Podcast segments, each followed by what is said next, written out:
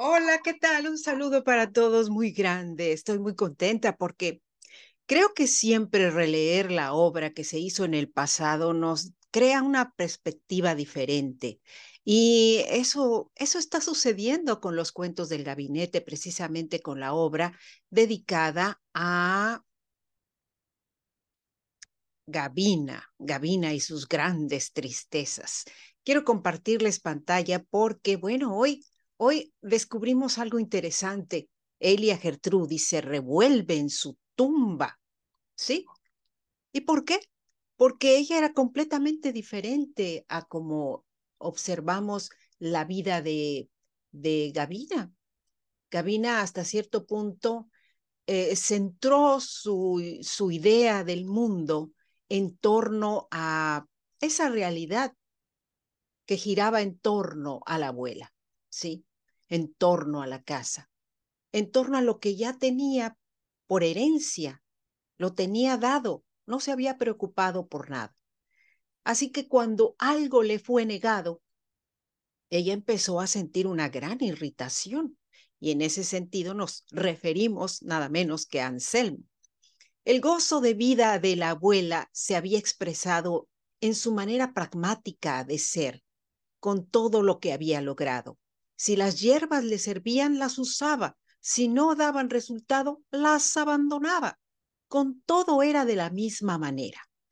Y a lo único que le ponía talento, ingenio y dedicación era a las tradiciones y los rituales que le dan vida a las tradiciones y a los rituales. Y la envolvían de enigmáticos brillos. Esto es muy impresionante porque sin duda alguna ahí está el hábito, el hábito que vamos creando en nuestra vida. Dices, ¿cuál es tu hábito? No, no soy persona de hábitos. Todos somos personas de hábitos. En algún momento de nuestra vida nos damos cuenta que hay hábitos buenos y hábitos malos. Hábitos a los cuales nos vamos acostumbrando porque así es y así ha sido ¿sí? Y hábitos que rompemos porque nos damos cuenta que nos están perjudicando. Y de esto habla muy bien la historia de Elia Gertrudis Mazagatos Arce, una mujer que era querida por todos en ese pueblo y al mismo tiempo era temida. ¿Por qué? Porque ella no se andaba con medias tintas. Cuando las cosas resultaban bien, ella continuaba. Si no resultaban, cortaba de tajo y continuaba. Y yo pienso que es muy interesante poder observar esto en la vida de nosotros como seres humanos. ¿Por qué? Porque en ocasiones nos obsesionamos con algo y queremos que ese algo sea de la forma en que lo hemos imaginado. Y no nos damos cuenta que salir de la caja y verlo desde otra perspectiva podría darnos un sinfín de nuevas opciones y oportunidades y que no siempre están focalizadas en aquello a lo que le pusimos la obsesión, ya sea un objeto, sea una persona, sea algo. Pero dentro de todo hay que hacer una buena reflexión, porque siempre hay algo con lo cual nos obsesionamos. Y eso se llama pasión. ¿Cuáles son las pasiones de los seres humanos?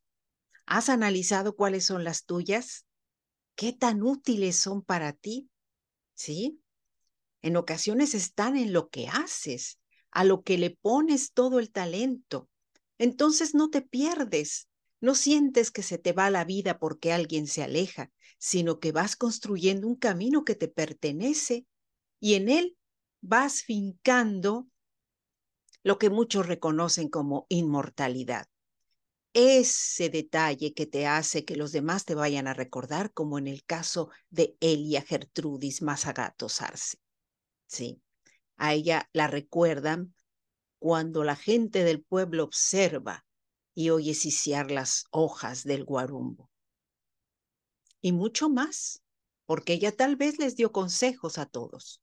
Como curandera del pueblo, debió haberlo hecho. ¿Sí? Acudieron a ella por muchas razones, las físicas y las del alma. ¿Y cómo las curaba ella? Bueno, pues lo vamos a descubrir en el camino porque tenía sus métodos muy especiales. Ya leímos esa parte donde ella le dice, no olvides, toma un carbón del fogón y escribe mi nombre, y entonces pide aquello que deseas. Lo malo es que ella, al desear, está esperando que la respuesta sea la que ella quiere, no la que es. Y ese es el problema de Gavina. Bueno, quería hacer esta reflexión en medio del camino porque me parece muy interesante poder acotar respecto a la obra, leerla entre líneas y presentárselas a ustedes con esa dosis de reflexión que no siempre se hace cuando uno reseña sus obras. Por cierto, quiero enviar un saludo muy, muy especial a Juanjo Galvez Benavente, que me ha eh, facilitado su obra. Y él ha puesto un cariño especial en Astrid, la estrella del norte. Y estoy deleitándome leyéndola y por supuesto ya hice una primera reseña de ella. Me da muchísimo gusto encontrar en el camino a creadores como él que van creando una vertiente, que van dejando una simiente, esperando que pronto se convierta en un árbol frondoso, lleno de todas sus ideas.